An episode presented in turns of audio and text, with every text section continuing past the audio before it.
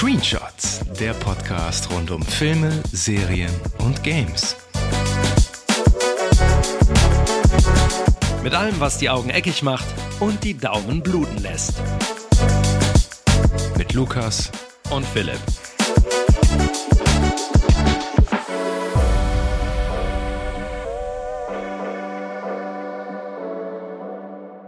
Clowns to the left of me, Jokers to the right. Here we are again im Jahr 1992. In den Kinos werden Showgirls zu Nonnen, Katzen und Pinguine kloppen sich mit Fledermäusen, ein kleiner Junge malträtiert zum wiederholten Male tumbe Einbrecher und Whitney Houston wird uns für immer lieben. Und irgendwo im Kassenkampf der Blockbuster taucht plötzlich ein nerdiger Newcomer-Regisseur auf, der mit seinem kleinen Independent-Debütfilm dafür sorgt, dass einige Zuschauer kreidebleich und vorzeitig die Kinosäle verlassen, während andere gebannt und begeistert die Geburtsstunde eines Filmemacher-Phänomens erleben.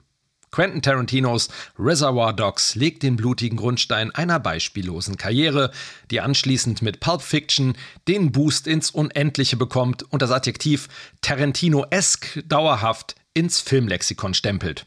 Und während Tarantinos jüngere Filmografie fast jedem Kinogänger ein Begriff sein dürfte und Uma Thurman mit schwarzer Perücke wahrscheinlich in jeder zweiten WG-Küche hing, scheint Reservoir Dogs über die Jahre ein wenig aus dem kollektiven Gedächtnis der Zuschauer verschwunden zu sein. Völlig zu Recht? Oder ist das ohrenreduzierende Gangsterkammerspiel vielleicht sogar Tarantinos bester Film? Das werden wir heute ein für alle Mal klären, denn ihr hört K-Billys Screenshots Podcast mit Mr. Bank und Mr. Hildner. Und ich habe Reservoir Dogs jetzt auch seit Jahr, ja, Jahrzehnten mal wieder geguckt. Der ist auch tatsächlich aus meinem Bewusstsein total verschwunden, weil ich den ja auch bei der 1992 Top 5, die wir gemacht haben, komplett vergessen habe. Also der wäre da auch drin gelandet, aber das, ich hatte den wirklich einfach vergessen. Ist das ein gutes oder ein schlechtes Zeichen? Das finden wir jetzt in dieser neuen Folge heraus. Also.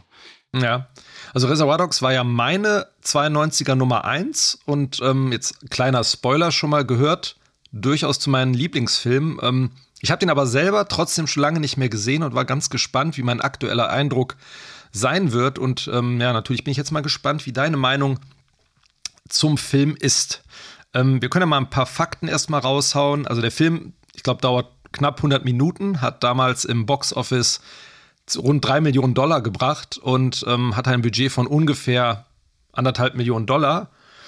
Vielleicht noch ein bisschen was zum Hintergrund. Ähm, Tarantino hatte zuvor zwei Drehbücher geschrieben, die er selber verfilmen wollte. Das war True Romance und Natural Born Killers. Beides Filme, die dann später von Tony Scott bzw. Oliver Stone sehr erfolgreich verfilmt wurden. Die beide übrigens auch im nächsten bzw. übernächsten Jahr 30 Jahre alt werden auch. Ähm, Tarantino hat die Drehbücher damals ja verkauft. Ähm, und war eigentlich schon so desillusioniert und hat dann versucht, mit dem Erlös der Drehbücher sein Debüt zu finanzieren und wollte eigentlich selber mitspielen, irgendwie Freunde mitspielen lassen. Und dann hat sein, sein Kumpel Lawrence Bender, der später auch produziert hat, ähm, dessen Frau kannte zufällig die Harvey Frau Keitel. von Harvey Keitel, genau, oder die Schauspiellehrerin von seiner Frau. Irgendwie gab es da eine Verknüpfung, genau, zu Harvey Keitel und der war ja schon länger ein Star durch Taxi Driver oder vorher auch Thelma und Louise. Und der war von dem Drehbuch so beeindruckt, dass er gesagt hat, okay, ich spiele die Hauptrolle und mache ein bisschen Geld locker, beziehungsweise werde Geldgeber anlocken.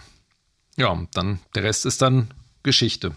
Der hat ja auch bei dem äh, Drehbuch zu Reservoir Dogs steht ja auch auf der ersten Seite written and to be directed by Quentin Tarantino. Das finde mhm. ich ganz spannend. Also der hatte das Selbstverständnis einfach an den Tag gelegt, so ja, den wird kein anderer verfilmen außer mir selbst. Und das hat er natürlich, da hat er natürlich seinen Stil mit etabliert mit dem Film, das kann man schon so sagen. Ne? Der ist eine totale Blaupause für alles, was danach kam, ne? sei es einmal diese, ja, diese durcheinandergewürfelte Struktur, ne? dieses irgendwie Answers first, questions later, ne? was er eigentlich später dann ganz oft gemacht hat. Auch so die Art der Dialoge, die Musik, die Gewalt, das ist alles schon, ja, schon da im Grunde. Und wurde dann nachher halt nochmal so ein bisschen geschliffen, beziehungsweise noch ein bisschen extremer. Ähm, sollen wir einmal für die, die diesen Film nicht mehr im Gedächtnis haben oder noch nie davon gehört haben, ähm, einmal kurz darüber reden, worum es geht? Ja, es geht im Endeffekt geht es eigentlich um eine Gruppe von ja, so Verbrechern, die alle so Aliasse bekommen. Also die, der eine heißt Mr. White, der eine Mr. Orange, Mr. Blond und so weiter. Und äh, die treffen sich und möchten einen Juwelendiebstahl durchführen. Und ähm, der Diebstahl geht gehörig schief. Den sehen wir allerdings nicht. Wir sehen nur das Aftermath quasi. Also und die treffen Ergebnis. sich dann genau das Ergebnis und äh, einer von denen ist dann äh, krass angeschossen, er hat einen Bauchschuss. Ähm, das ist äh, Tim Ross und äh, Harvey Keitel, Mr. White, äh, fährt ihn zum Treffpunkt, zum Lagerhaus oder Warenhaus, was auch immer das ist.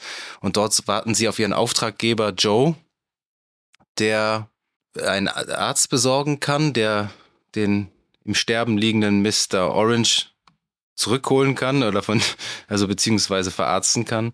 Und Natürlich kann der nicht zu den Cops gehen, weil er die ja dann wahrscheinlich verpfeifen würde. Aber die fragen sich dann immer mehr, weil Mr. Pink, Steve Buscemi, kommt dann auch zum Treffpunkt, fragen sich immer mehr, ähm, ob es nicht einen Inside Man quasi gab, also ein Spitzel im, ja. in dieser Gruppe von Verbrechern. Die vermuten, dass einer ein Undercover-Cop ist.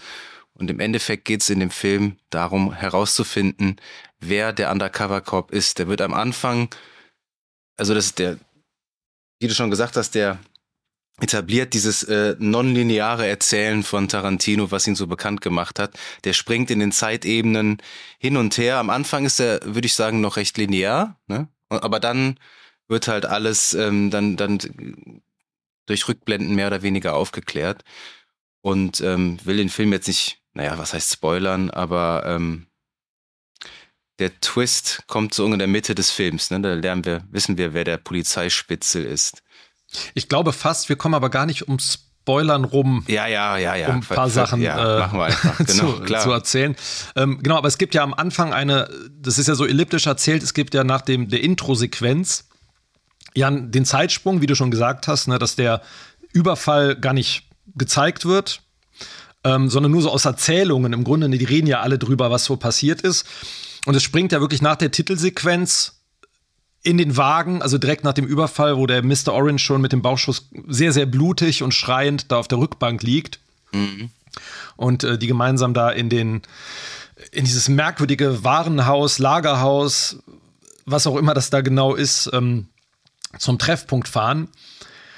Ähm, genau, wir haben ja einen relativ überschaubaren Cast relativ kleines Ensemble. Ne? Die, die Gangster sind ja sechs Stück, also die, die nach den Farben benannt sind, wobei zwei davon, einer wird ja hier, Mr. Oran äh, Mr. Brown wird von Tarantino gespielt. Der ist relativ schnell aus dem Rennen und Mr. Blue, der von ja, Edward Bunker gespielt wird, wird, wird niemand der, mehr genau, gesehen, ne? Der, und kommt, genau, der kommt, Genau, der kommt im Intro und bei der Benennung vor. Und ähm, soweit ich weiß, dieser Edward Bunker war selber ein Krimineller, ursprünglich. Und äh, Tarantino hat ihn mal gecastet, also ein Krimineller, der später zum Schauspieler wurde und hat ihn gecastet, um so eine Legitimität in diese Figuren zu bringen.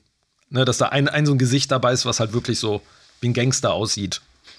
Ist aber vor allem so ein alter Mann, hauptsächlich, der irgendwie drei Sätze hat ne, und dann nicht mehr auftaucht. Ja, das stimmt. Genau, aber äh, wir starten ja mit dieser äh, ganz bekannten Diner-Szene, wo sich quasi alle so ein bisschen bisschen vorstellen, aber so, also, findest du die, magst du die gerne? Frage ich dich vielleicht mal. Mhm. Ich, ähm, ja, ich mag die gerne. Ich finde, die ist zu lang. So, die ist ein bisschen lang und ein bisschen selbstverliebt. Ne? Tarantino hat sich auch selber dann diesen Like a Virgin-Dialog da ähm, gegeben, den er ja. da spricht. Also mir ging das auf, auf den Keks, ehrlich gesagt. Und oh. Tarantino ist leider, was er ja, der ist kein guter Schauspieler, auch in den späteren Filmen. Er selber ist einfach kein guter Schauspieler. Der, er lacht auch die ganze Zeit, man hat das Gefühl, der freut sich die ganze Zeit darüber seinen Dialog. Mhm. Und diese Figur ist ganz merkwürdig. Was ich aber mag an dieser Szene, ist, wie schon so eine Figurenkonstellation zueinander erzählt wird. Ne, du hast immer den Mr. White und den Mr. Orange, die sind total oft zusammen im Bild. Ähm, und bilden dann quasi schon so ein Paar, was die auch später dann im Film, ne, diese Vater-Sohn, kann man ja fast schon sagen, Beziehung haben. Du hast schon diesen Mini-Konflikt, ne, wo Michael Madsen, also Mr. Blond, äh, hier sagt so, should I shoot the guy, ne, und schon so ein Konflikt mit, ähm, mit Mr. White hat. Ja. Und man hat, das ist ähm, das fällt einem natürlich beim ersten Mal gucken nicht auf, aber beim mehrmaligen Gucken, Mr. Orange, und jetzt kommen wir natürlich tief in die Spoiler rein, ist derjenige, der sagt, dass Mr. Pink kein Trinkgeld gibt. Also er ist der, der es verrät. Na, das, er sagt ja hier, who, who did not tip? Und ich says Mr. Mr. Pink. Und er verrät ihn. Und ähm, das ist schon sein erster Ansatz dahin, wer der Verräter in der Gruppe ist. Und das finde ich ganz cool. Aber die Szene ich gar nicht drüber nachgedacht. Ey. Aber ich wusste es auch, ähm, ich wusste es gar nicht mehr so ganz, wer der Verräter ist. Ja. Dann irgendwann ähm, hat es Klick gemacht. Aber natürlich bevor der Reveal kam, ganz klar. Ja. Aber ähm, ja, ich finde auch, also das ist, ich finde die auch viel zu lang, diese Diner-Szene. Also da ist wirklich sehr, sehr selbstverliebt und dieses, äh, diesen Dial äh, dieses Fachsimpeln über Like a Virgin und ähm, ich habe dann auch das erste Mal auf Englisch geguckt, so, boah, mein Gott, ist das eine profane Sprache. Also ich meine, früher irgendwie, wenn man, ich habe den das erste Mal damals, keine Ahnung, mit 16, 18 gesehen, da war das cool. Mhm. Heute geht mir das so ein bisschen auf den Sack, muss ich sagen. Dieses komplette Fluchen, also ich möchte nicht wissen, wie hoch der Fuck-Count in diesem, ähm, ja. in dem Film ist. Und das wirkte so, wirkt so ein bisschen postpubertär, aber das ist, gehört halt zu Tarantino irgendwie dazu. Ähm, einzige, was ich cool fand, ist, äh, daher kenne ich immer die, die kleinste Violine der Welt von Steve Buscemi. Ja. Ne? Das, die, die, das nur für die, die nur für die, für die Waitresses äh, spielt, für die Kellnerin. Genau, ne? genau das finde ich, find ich sehr cool. Ist, ja. Finde ich aber, was ich ganz schön an der Szene finde, ich meine, die sind ja alle ganz furchtbare Menschen, ne? Also alle. Im Film ist ja keiner so, also Mr. White ist so ein halber Sympathieträger, aber eigentlich auch ein Psychopath. Ja, wieder die Bullen so, da, äh, ne? Äh, genau, kaltblütig genau. abknallt. Also, mh. Hm aber das ist so dieser moralische Kompass am Anfang, ne, wo die dann trotzdem darüber reden, so die Kellnerin, also wie die sich so für die Kellnerinnen einsetzen, ne, aber gleichzeitig halt ganz schlimme Menschen einfach sind. Ja, ja. Ne, ist so sehr ist heuchlerisch. So total bizarr, ja, genau, total bizarr. Und ähm, was ich ganz schön finde, das mag ich an den Figuren, aber an sich dass die alle so zwei Seiten haben, ne? weil Steve Buscemi, der hier den Mr. Pink spielt, der kommt ja am Anfang so ein bisschen rüber wie so ein, ja, fast schon so Comic Relief, ne? Der ist so ein bisschen so ein bisschen so der Loser in der Gruppe, so ein bisschen dümmlich wirkt der am Anfang. Ne? Und der ist eigentlich der, der am professionellsten die ganze Zeit auf die Situation reagiert. Ja, der sagt auch immer, I'm a professional. Genau, und hört doch mal auf, euch gegenseitig mal fertig zu machen. Wir müssen jetzt zusammen, wir müssen. Und der ist auch der, der logisch. Ja, deswegen, über, dem, deswegen ne? überlebt er auch am Ende als einziger und genau. haut mit der Beute ab. Genau, beziehungsweise wird am Ende, ne, du hörst ja im Off die Polizei, ne, die dann irgendwie ruft, hier Freeze und so weiter, ne, als er rausrennt, hört man die schon leise mit den Sirenen. Das ist hört nicht man, ganz hört klar. Wird, hört man Freeze, hm? also nehmen die ihn da fest, ja? Okay. Ja, ja, du hörst, der, äh, der ruft dann irgendwie sowas, da muss man richtig laut aufdrehen, sowas wie einem Shot irgendwie. Also die, er wird auch irgendwie angeschossen anscheinend draußen. Das hört ah, man so krass, leise auf der ich nicht Gehört. Hab ich nicht gehört. Musst du noch mal, Genau, da musst du noch mal reinhören. Der hört, äh, man hört so ganz leise so, so ein Tovabo quasi vor der Tür, bevor die dann reinstürmen ähm, die, die Polizisten. Ähm, ich mag aber den Cast. Ja, also ich mag halt, ne, also die, die Darsteller, ich meine, es ist halt krass, das sind ja alles bis auf Harvey Keitel, waren das ja alles mehr oder weniger so Newcomer-Gesichter noch, so halb oder noch nicht ganz etablierte, die ja alle mehr oder weniger irgendwie eine Karriere dann gemacht haben. Ja, also es sind halt auch so Gesichter einfach. Ich finde, man guckt die alle, alle irgendwie, die sind halt alle interessant irgendwie anzuschauen. So von der, von der ganzen Art. Ne, auch irgendwie Chris Penn und ähm, Lawrence Tierney als, als der Joe, ne, die sind halt irgendwie ja. sind coole, coole Gesichter. Äh, wo du hier die, äh, das ist der äh, Chris Penn, wie heißt der? Nice Guy Eddie? Nee. Genau, Doch, der, der, nette Eddie im Deutschen. Ja. ja, er ist ja der Sohn vom Auftraggeber, vom Boss, vom Joe. Genau. Und ja. ähm, die Szene, wo Mr. Blond, also Vic Vega, ne, das ist ja der Bruder von Vincent Vega, Michael Madsen, ähm, ja. aus dem Knast rauskommt und äh, sich quasi direkt den nächsten Auftrag abholen möchte. Ja. Da hatte ich, also, das fand ich total witzig, weil ich habe den Film halt wirklich lange nicht mehr gesehen und der ist ja 1992 erschienen und ich habe ja auch viele Videospiele gespielt und ich habe hab totale GTA-Vibes gehabt. Mhm. Also, dass das Spiel, äh, dass die, die Videospiele sich so krass äh, an den Dialogen, an den an der Machart und so, wie die Missionen inszeniert ja. sind, so das Vorgeplänkel, so krass daran orientiert hat. Das ist, das ist mir, ist, ging dir das auch so oder? Ja. Es ist so, ja, genau, dieses, man kommt rein, ne, dann gibt der Boss den Auftrag, dann kommt ja. einer so dazu. Ja, die Art ist, ähm, Auf jeden Fall ja, stark inspiriert schon. davon. Auch wenn die nachher dazu viert im Auto sitzen.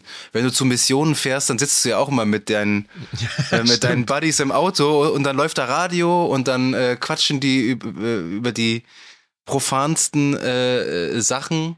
Und ähm, ja, das hat mich irgendwie stellenweise wirklich an GTA erinnert. Also. Ich, ich finde aber, ähm, du hast ja eben über so den Dialog, ne, und ähm, auch, hatte ich auch gesagt, so dieses Selbstverliebte. Ich finde aber, das lässt auf jeden Fall nach, total.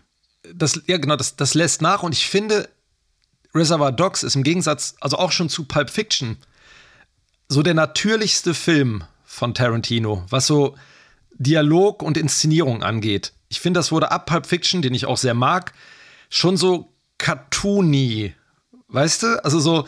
Ich weiß, was du schon, meinst, ja, ja. Es wurde alles schon, die, die Figuren wurden alle zu so Comic-Figuren oder zu so Don't be so square, Philipp.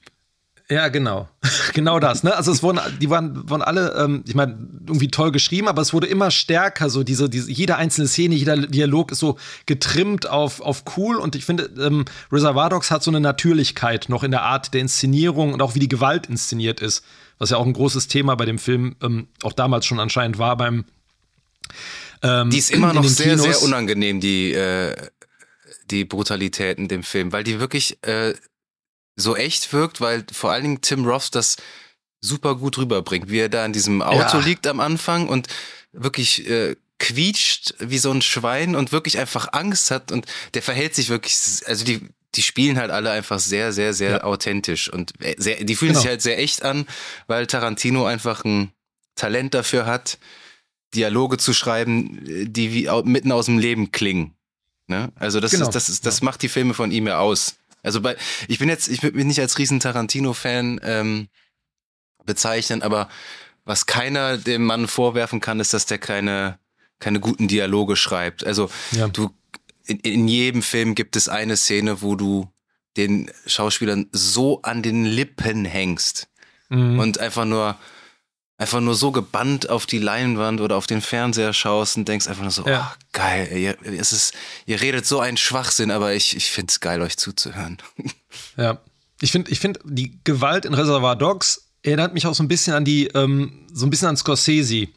So ganz leicht. Also wie die, ähm, weil die auch so plötzlich ist und so so plötzlich auftaucht und so bei Reservoir Dogs noch so natürlich ist, in Anführungszeichen. Ne? Das wird so nicht so, es ist sehr gewalttätig, aber es wird nicht so überzelebriert. Wie bei Django Unchained bei, bei Django so. oder ja. bei Glorious Bastards, ne, ja, wo du halt dann ja, irgendwie, wo das halt so comichaft, ne, diese kathartische Gewalt so comichaft ist, was mir auch so am Ende immer so ein bisschen auf den Sack geht. Also ja, das ist total. halt das so ein bisschen auserzählt. Das, das schaltet mein Hirn irgendwie aus. Das ist, hatten ja. wir, dieselbe Szene hast du ja dann auch irgendwann später bei Once Upon a Time in Hollywood, wenn mhm. äh, Leo da den Feuerwerfer rausholt und du einfach nur denkst, oh, ja, natürlich musste sowas kommen. Oder genau. wenn Brad, Brad Pitt einfach so übelst brutal der, der einen, dem einen Mädel da das Gesicht da äh, ja, einschlägt. Da. Ja. Brauche ich nicht.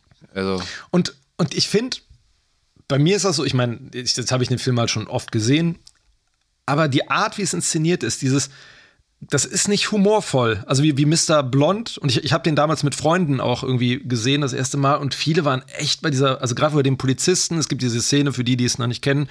Mr. Blond hat einen ähm, auf der Flucht von dem Juwelierdieb, äh, von dem Juwelier Diebstahl einen Polizisten ja quasi überwältigt und in seinen Kofferraum gepackt. Und ähm, ist dann irgendwann alleine im Lagerhaus mit dem, nur noch der angeschossene und bewusstlose Mr. Orange liegt dann dabei und dann ja, fängt er an, diesen Polizisten zu foltern, zieht eine Rasierklinge aus dem, aus dem Stiefel und schneidet ihm dann das Ohr ab, was man nicht sieht, was den Effekt aber natürlich nochmal irgendwie fieser macht. Ähm, und überschüttet den mit Benzin und will den halt lebendig verbrennen. Und das ist einfach, das ist nicht lustig. Und es ist so bizarr, weil ich meine, diese Szene ist ja die bekannteste eigentlich aus dem Film. Ikonischste, ja, ja. Ne? Ikonisch, genau, weil dieses Steelers Wheel ähm, Stuck in the Middle with You läuft, ne, dass das so konterkarikiert, weil das ja so ein recht heiteres Lied ist und wahrscheinlich für immer mit diesem Film auch verknüpft sein wird. Ja. Und ich hab, weiß noch, ich habe das damals gesehen, so beim, beim ersten Mal, und das war nicht da. Ich dachte, ach ja, Mensch, wie, wie cool oder wie. Nee, äh, nee ich, ich dachte auch nicht. So, nee, ey, nee, das ist einfach super unangenehm. Ne, Genau. Man, Aber genau das ist, das will ja. der ja auch, Tarantino ja auch bezwecken mit der Szene. Also das, ja, wer das geil findet, keine Ahnung, dem, der sollte sich vielleicht mal Hilfe suchen. Aber ähm, mhm. Was ja auch witzig ist, dass ja irgendwie die fast das komplette Soundtrack-Budget ist ja für diesen Titel draufgegangen damals, ne? Stuck in the mhm. Middle with You.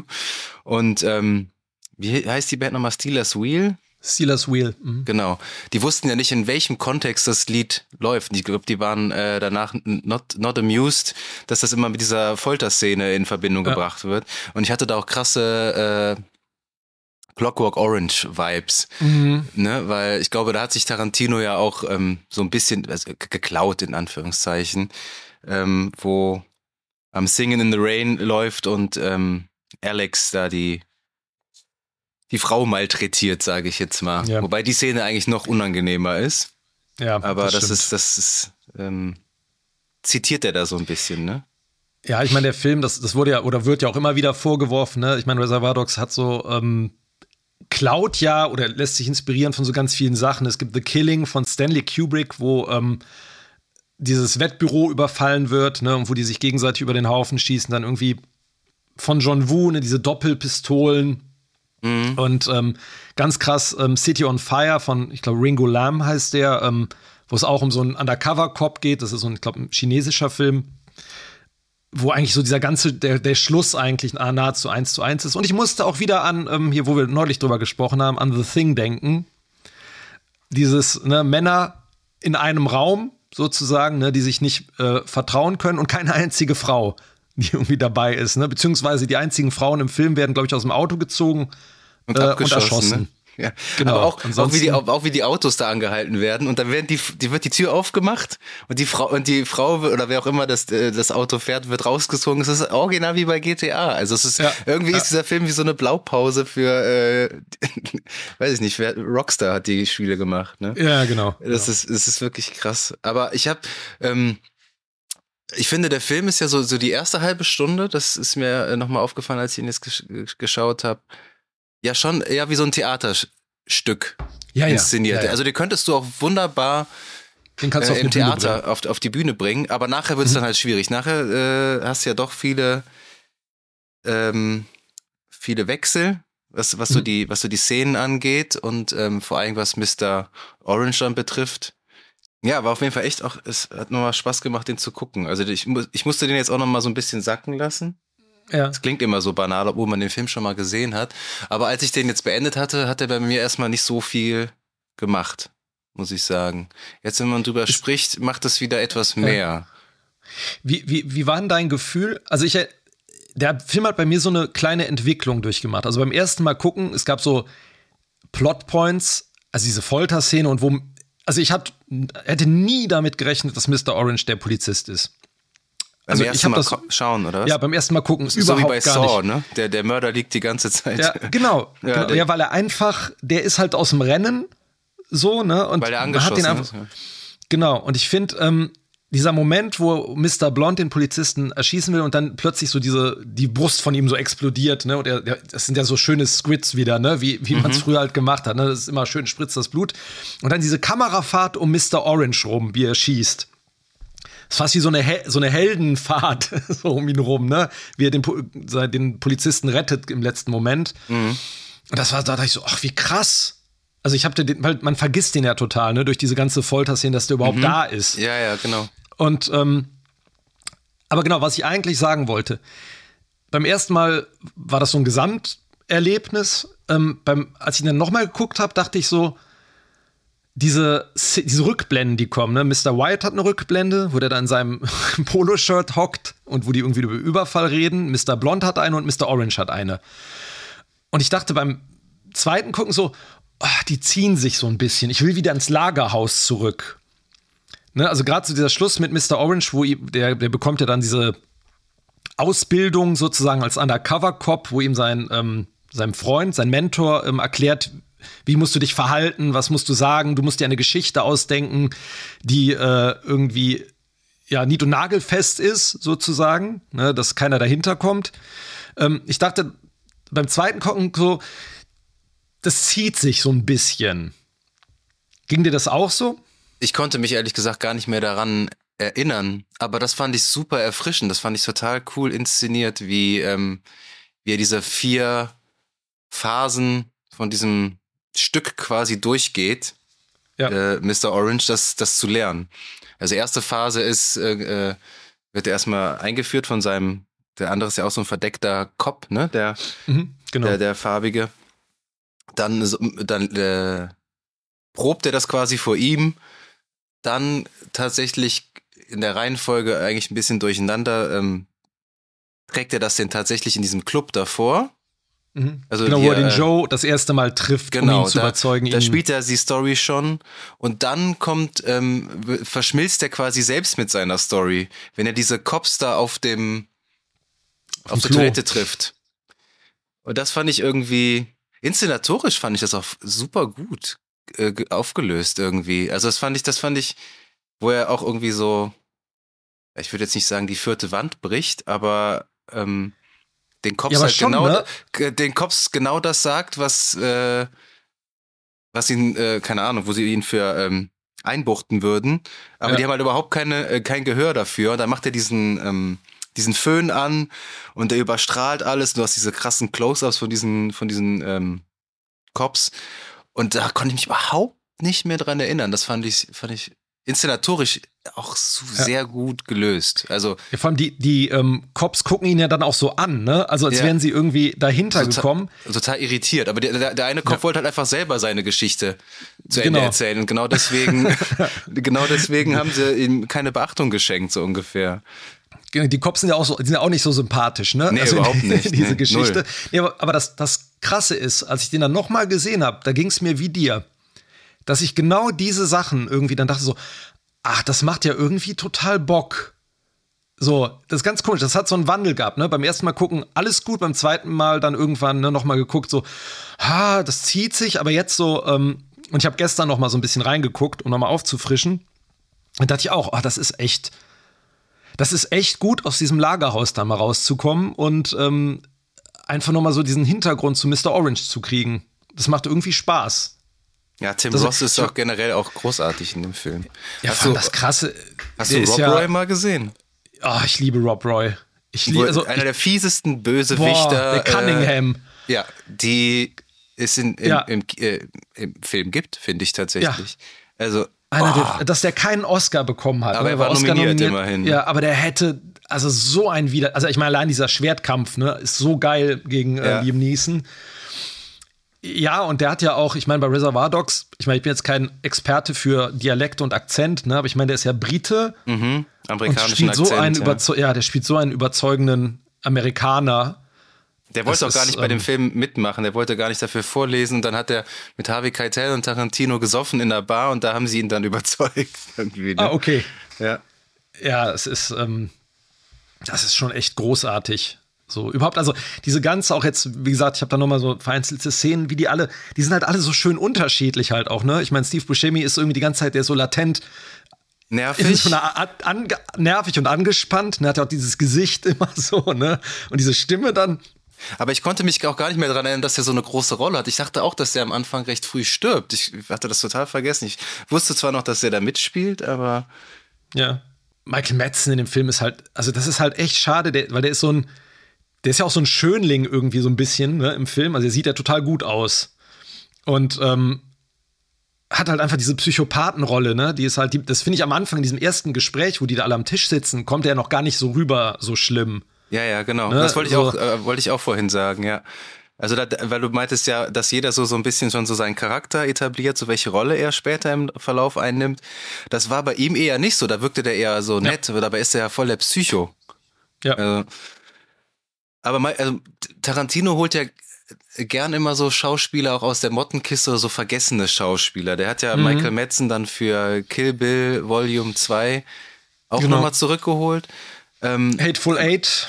Ist Hateful Eight habe ich tatsächlich wirklich nur zur Hälfte geguckt. Also der hat mir, der hat mir überhaupt nicht Spaß gemacht. Ähm, aber jetzt mal ganz objektiv betrachtet, ist Michael Madsen ist auch kein guter Schauspieler, finde ich. Aber ich finde, bei Tarantino funktioniert der wunderbar. Ja. Also, also man, der hat ja keine große Karriere irgendwie danach hingelegt. Also, ja, jetzt, der, nicht wie andere, immer, die in dem Film mitgespielt nein, haben. Viele, viele B-Movies. Ich glaube, der hat ja auch wie, wie viele dann so ein, auch so ein Alkoholding irgendwie, ne? Und ähm, ja, Tarantino hat, besetzt den halt, also bei Kill Bill ist der, vor allem im, der ist ja, glaube ich, im zweiten Teil vor allem präsent.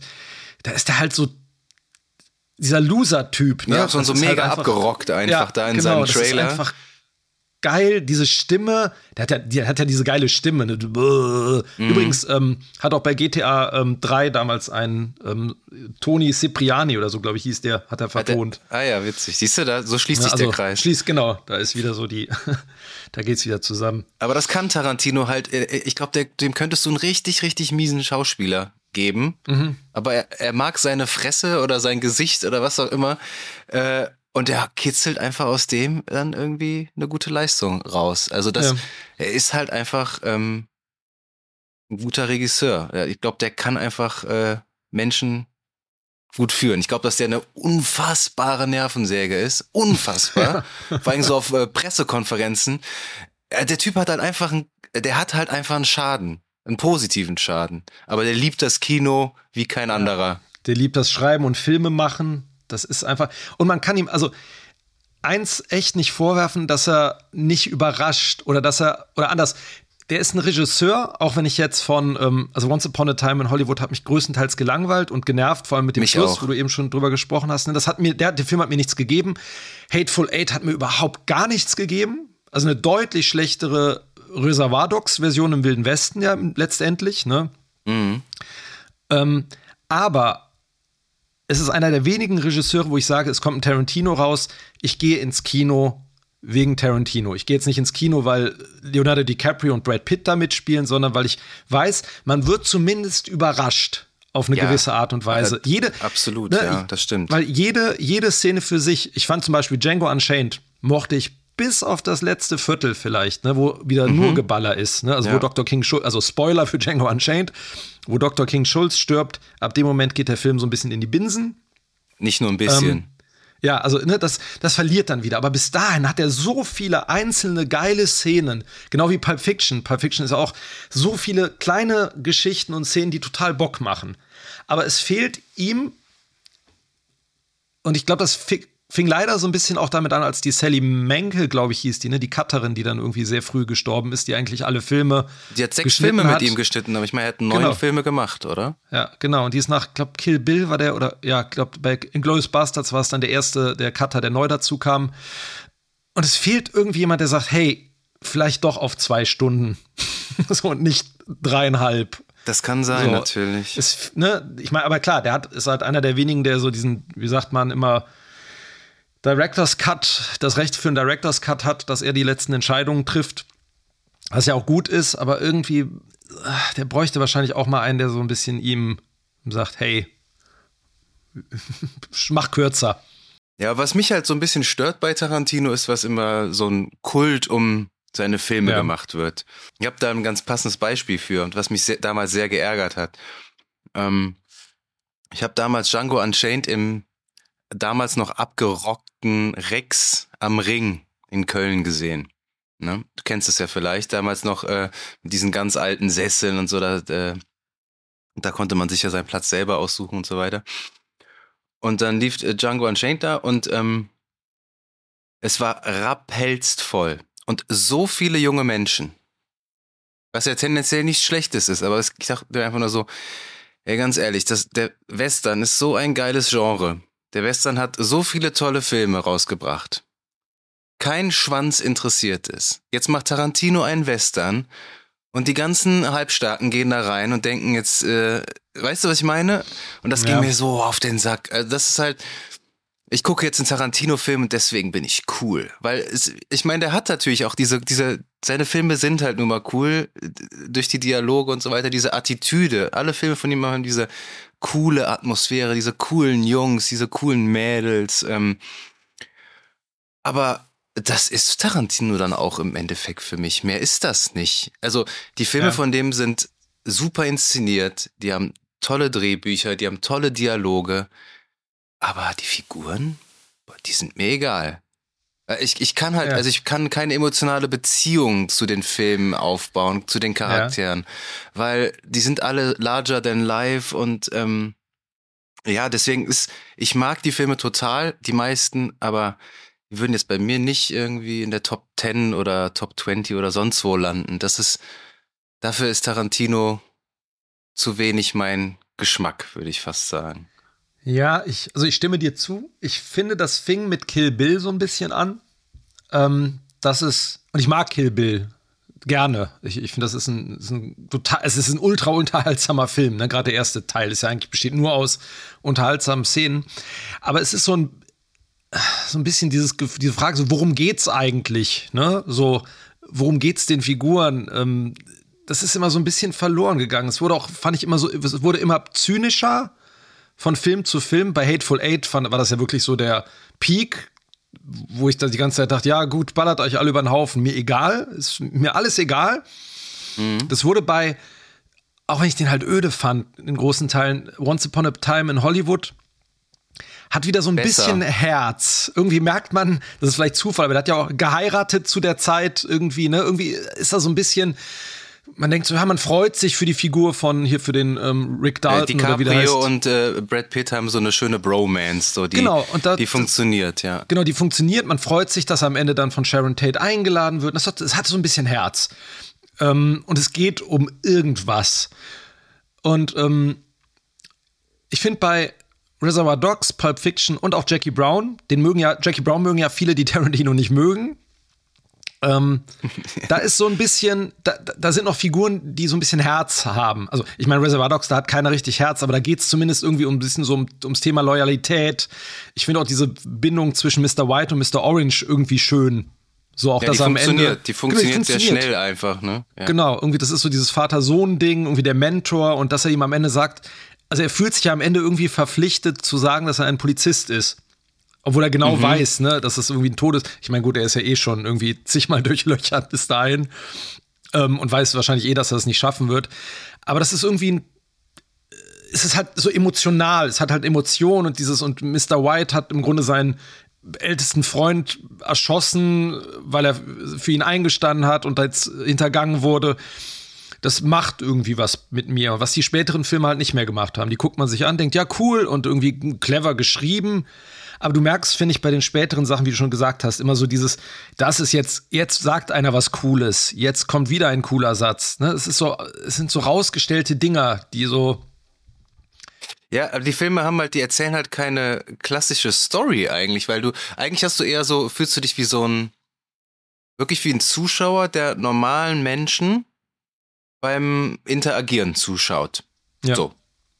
Es gibt einfach keine, keinen roten Faden, also keine, keine klassische Dramaturgie. Äh, das ist ja auch nicht schlecht. Äh, das macht Tarantino ja, dieses nonlineare Erzählen macht ihn ja auch schließlich aus und das macht ihn auch äh, größtenteils einzigartig. Aber so, worum geht's denn jetzt in dem Film? Worum geht's denn in Reservoir, also jetzt in Reservoir Dogs? Was ist so, worum geht's, also ja, also bei Reservoir Dogs hätte ich jetzt gesagt, das ist so das Thema Loyalität ist irgendwie so ein Kern, ne? weil die ja zueinander, ne? du hast den Mr. Blond. Ja, das stimmt, diese, aber es ne, ist halt trotzdem irgendwie so unbefriedigend, so weil es halt, weil du dann halt auch auf diese, diese letzte Einstellung ist auch ein bisschen, bisschen cheesy irgendwie, wenn, wenn oh, irgendwie da geschossen wird und dann wird der Harvey Keitel irgendwie so aus dem, aus dem Bild Frame. gezogen. Ja, ne? zum Frame geballert. Das ein bisschen, bisschen befremdlich. Es wirkte inszenatorisch so ein bisschen, dabei ist er ja für sein, sein Debütfilm ist es ja äh, wirklich handwerklich top ja. inszeniert. Also vor allem mit dem Budget, äh, alle, alle irgendwie, ich habe gelesen, dass die Schauspieler auch ihre eigene Garderobe mitgebracht mhm. haben. Der, der Cadillac ist von Michael Madsen selber gewesen und so weiter. Das macht den Film halt noch irgendwie charmanter. Aber so, also mir gibt der emotional halt nichts irgendwie. Das ist, klingt jetzt sehr harsh, aber es ist leider so. Ja, habe ich bei, bei Reservoir Dogs nicht. Also den, den finde ich immer noch irgendwie diese, ich mag, wie gesagt, diese Emotionalität zwischen Harvey Keitel und, und äh, Tim Roth irgendwie. Und ich, einfach dieses Zusammenspiel, also auch dieses Theaterhafte gibt mir halt irgendwie total viel.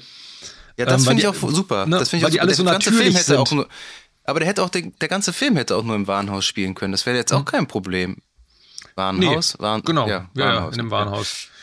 Deswegen, ähm, ich habe, was, wenn ich jetzt Kritikpunkte hätte, jetzt auch nochmal beim Reingucken, ne, was ich mir so ein bisschen auf den Sack geht, und das fand ich schon beim früheren Gucken, ist einmal so diese extrem starke Nutzung des N-Worts. Ähm, das irgendwie so gar kein, also ne, die sind ja wahnsinnig rassistisch, ne? Es gibt diese Szene mit ähm, äh, hier mhm. Chris Penn, wo er sich mit Michael Madsen dann, wo er sagt, hier, äh, tja, wie benutzt, da kann man das, darf man das jetzt zitieren? so, ne? Also, ne, immer so, die, also wir benutzen alle ständig das N-Wort, ne? Und so richtig so sind halt rassistisch. Und es ist vollkommen unnötig für diese Figuren. Ich verstehe das bei Django Unchained, wenn du da diesen Sklavenhalter hast, ne, mit den ähm, Mandingo-Kämpfen so zu der Zeit, aber irgendwie in Reservoir Dogs hat mich das immer so ein bisschen rausgerissen.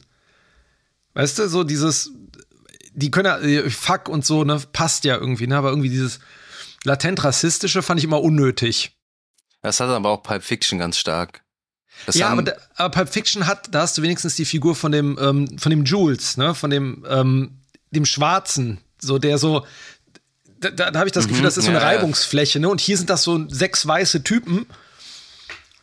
Und ähm, ja, ja, fand ja, ich unnötig. Du, heute nicht mehr, würdest du heute nicht mehr machen. Also, das ist auch was Gutes. Also, das finde ich auch total unnötig. Brauchst du nicht. Da, aber, das, das, aber ich finde auch, das passt nicht zu diesen Figuren. Dieser, mhm. das, ich finde, Fluchen passt und ge, dieses Gewalttätige und dieses Hysterische.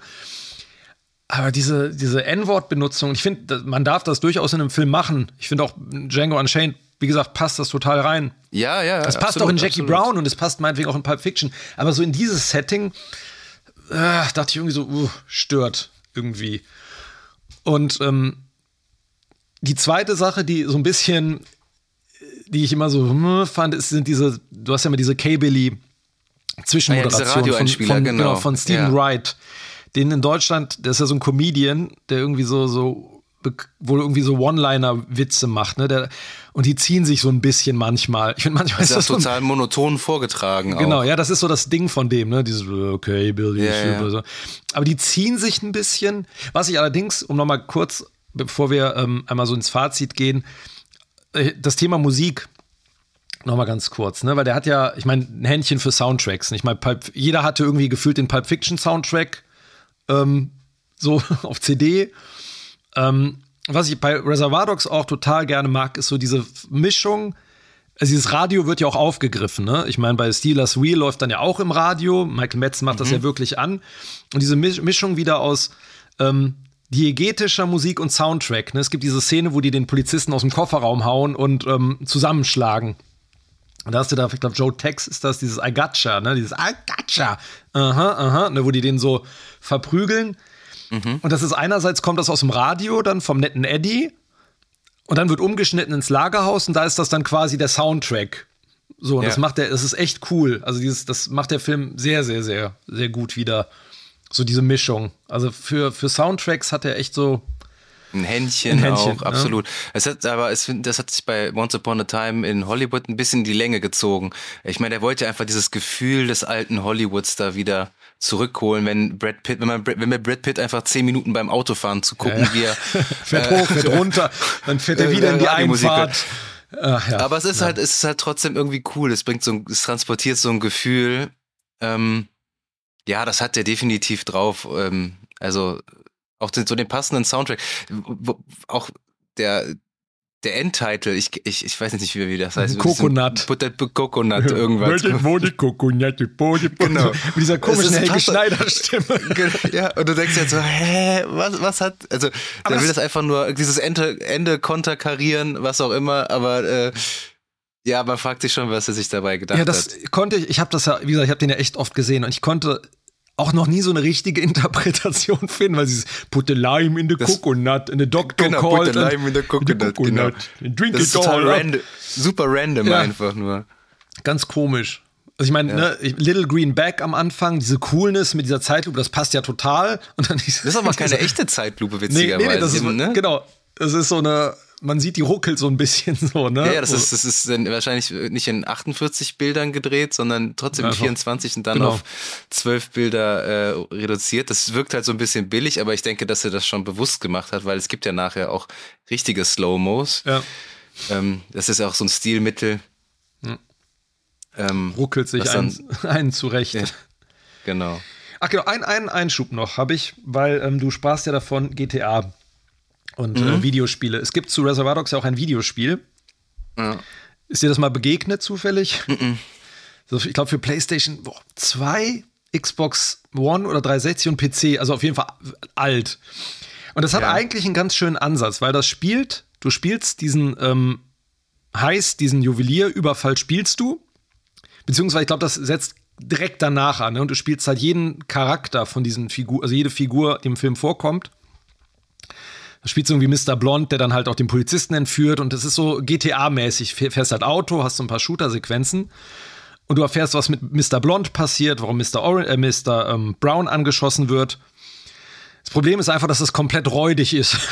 das Spiel, also räudig die, inszeniert. Räudig, ja, also die, die Grafik ist halt super schlecht, die Steuerung ist schlecht. Die, die Figuren, das ist so geil, die haben halt die, keine Rechte an den äh, Schauspielern gehabt, bis auf, bis auf Michael Madsen, der hat wahrscheinlich Geld brauchte. Der spielt sich halt, der, der spricht, ja. ja. genau, der spricht und ähm, hat auch sein Gesicht. Und alle anderen sehen sowieso, keine Ahnung, wie so ein, wenn, wenn einem Blinden da erzählen würde, so sieht Harvey Keitel aus, mal den mal. Ja, so, ne? die sehen ja, aus so, zwei Polygonen dann. Ja, die sehen so ein bisschen so aus, aber Mr. Orange sieht halt aus, als wäre der irgendwie zehn. Also es ist ganz, hat so eine geile Frisur und das Spiel ist halt wirklich sehr, sehr schlecht. Wobei was schade ist, weil der Ansatz irgendwie nett ist. So, ne? Einfach, was ist denn da passiert? Aber, ja, aber ja, das ist immer ein ähm, interessanter Punkt, den du ansprichst. Das hat mich beim ersten Mal gucken, hat mich das fast dazu bewogen, weil ich wusste nicht, was mich erwartet bei dem Film, den Film auszumachen, weil ich so enttäuscht war, dass ich diesen ähm, Raubzug gar nicht gesehen habe. Ich, ich fühlte ja. mich betrogen. Echt? Weißt du, was ich meine? Ja, ich dachte so, hey, was, wieso, wieso zeigt dir das nicht? Ja. Da, das, das will ich doch wissen. Ich will doch wissen, wie die da den, oder was die da gemacht haben, was äh, ja. in diesem Jubiliergeschäft, was auch immer. Und es interessiert mich gar nicht. Also dann, aber dann habe ich natürlich dann im Verlauf des äh, Films gemerkt, okay, das ist ja gar nicht relevant, aber das ist ja schon ganz bewusst rausgelassen, auch aus äh, ja. Budgetgründen natürlich. Ne? Also ich glaube, der Hauptgrund war tatsächlich äh, Budget. Ähm, aber das ist natürlich ein super interessanter Kniff, weil du ähm, das auslösende Moment du das gar nicht kennst. Also deswegen nur durch Erzählungen. Also du hast genau, es halt selbst genau. nicht miterlebt, ne? Und musst dir dein eigenes Bild davon dann nachher irgendwie so zusammenpuzzeln. Das ist halt dann im Endeffekt äh, dann gut gewesen, aber als ich den so die ersten 20 Minuten gesehen habe, dachte ich so, ey, was soll das denn? Ich will das ja. sehen. Also was, äh, wollte mich verarschen so. Ja, Der Film soll geil sein, so. Ja.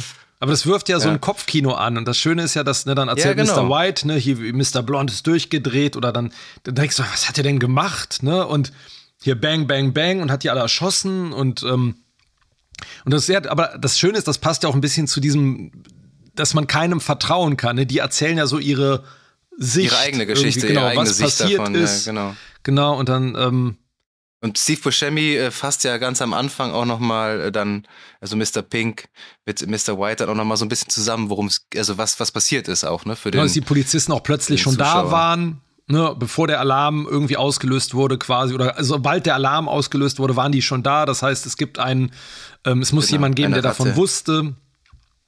Genau, und ähm, ja. Aber war auf jeden Fall nochmal cool. Also ich, ich habe, äh, ich vermute jetzt mal rauszuhören, dass das äh, von allen Tarantino-Filmen dein Liebling ist. Richtig? Ich würde, also ich glaube, ähm, Pulp Fiction ist ein insgesamt unterhaltsamerer Film. So, ne, weil der, der, der, ist, der ist einfach noch kreativer. So, ne, Reservoir Dogs ist ja, der ist so, man merkt sehr, dass das ein Debüt ist, finde ich. Ne, also den, weil der halt dieser einen Schauplatz sehr dialoglastig, ähm, sehr günstig zu machen. Aber ich mag diesen, ich mag, dass der halt noch so geerdet ist.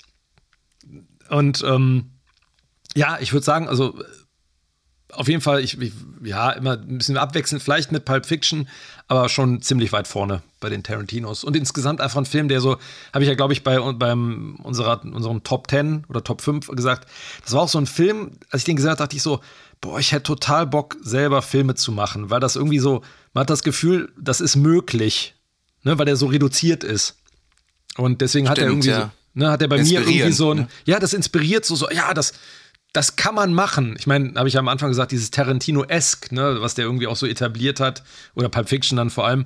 Ähm, ich habe halt total so, so, ein Herz für diesen Film. Ich, ich gucke den halt gerne. Ich fand den jetzt auch beim erneuten Gucken, hat der, äh, ich habe nicht komplett, sondern so bruchstückhaft, aber macht halt immer noch Bock. Und ähm, das ist witzig, ich habe damals in meiner Ausbildung äh, ein, ein, Filmprojekt, was ich damals umgesetzt hat, das war von der Story her sehr ähnlich, obwohl ich Reservoir Dogs überhaupt nicht mehr präsent hatte. Das ging auch um so Gangster, also ja. wo einer nicht wusste, wer ist jetzt hier die Ratte oder wer ist der Mörder? Ja, das ist witzig, ja. Ja, dieses Gangster, ja, irgendwie alle. Offensichtlich hat es mich ja auch inspiriert damals. Ja, ich kenne total viele, die irgendwie, als mal wenn die irgendwas geschrieben haben, irgendwas mit Gangstern auf engem Raum oder im Wald oder so. Ja. Machen halt total viele, weil es halt, es bietet sich halt so an. Und es, ja, es war halt immer cool. Also. Ja, die Zutaten, die man braucht, ist eigentlich nur also an erster Stelle ein gutes Drehbuch, an zweiter Stelle glaubhafte Darsteller. Und ganz ehrlich, ey, wenn, selbst wenn du aus der Hand alles filmst, kann trotzdem ein guter Film bei rauskommen. Ne? Ja, das stimmt. Ja. Also worauf ich jetzt gespannt bin, das, er hat das ja immer wieder jetzt so ähm, erwähnt. Ein Film kommt noch, dann ist Schluss. Der zehnte Film. Zehn, genau, der zehnte. Ich glaube, je nachdem, wie man es rechnet, ne? ob man Kill Bill einzeln oder zu, zu zweit oder. Aber da bin ich, also da bin ich sehr gespannt und ich gehe davon aus, dass ich auch da wieder im Kino sitzen werde. Natürlich, natürlich. Ja? Also das also, ist, brauchen wir nicht drüber reden. Da, ach, Eight for äh, Eight weiß ich auch. weiß ich ja wirklich selber nicht, warum ich den geskippt habe, ehrlich gesagt. Ja, es ist, er hat ja, das, da, da schließt sich der Kreis ja wieder, er hat ja kurz überlegt, auch ein Remake von Reservoir Dogs zu drehen als Finale, also als letzten Film wie er ihn heute drehen würde.